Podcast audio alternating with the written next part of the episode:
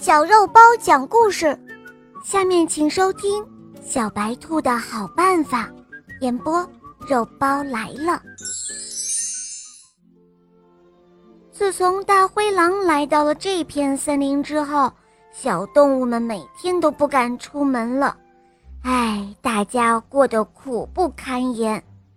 有一天，趁着大灰狼睡着的时候，小动物们悄悄地开了一个会。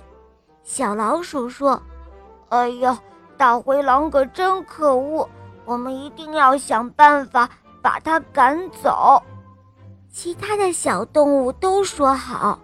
这时候，小猪说：“可是我们能想什么办法呢？”这时候，大家都沉默了。有一只小白兔跳了出来，他说：“大家别着急。”我有个好办法，小白兔说着，将小伙伴们聚拢到一起，悄悄地告诉了他们自己的办法。大家听了之后都说：“这个主意啊，可真棒！”第二天，小白兔大摇大摆地走出家门，正好碰到了大灰狼。自从他来了之后，森林里的小动物们。都足不出户，大灰狼好久都没有吃饱了。今天这个小白兔竟然自己送上门来，大灰狼看着心里别提有多高兴了。大灰狼正想准备扑上去，小白兔却装作很害怕的样子说：“哦，狼先生，请你不要吃我，只要你不吃我。”我可以答应告诉你，其他的动物都藏在哪里。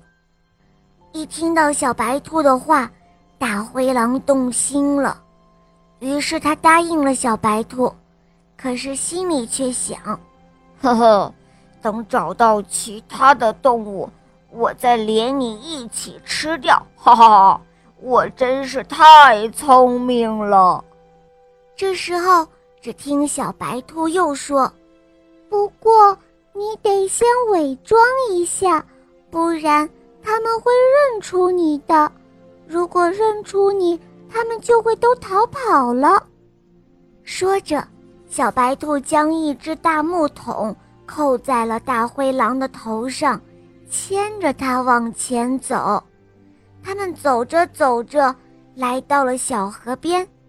这时候，小白兔松开了大灰狼，告诉他说：“狼先生，他们就在前面，你继续往前走。”这时候的大灰狼只是幻想着能够捕捉到很多的小动物，然后吃个痛快。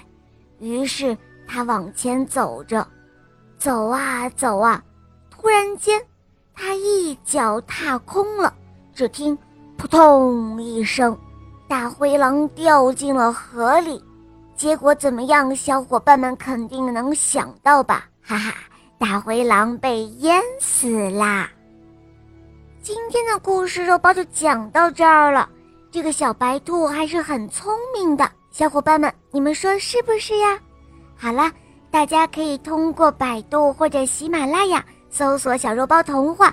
我的同学是夜天使。非常好听哦，有三十六集，小伙伴们赶快搜索收听吧。好啦，我们明天再见，么么。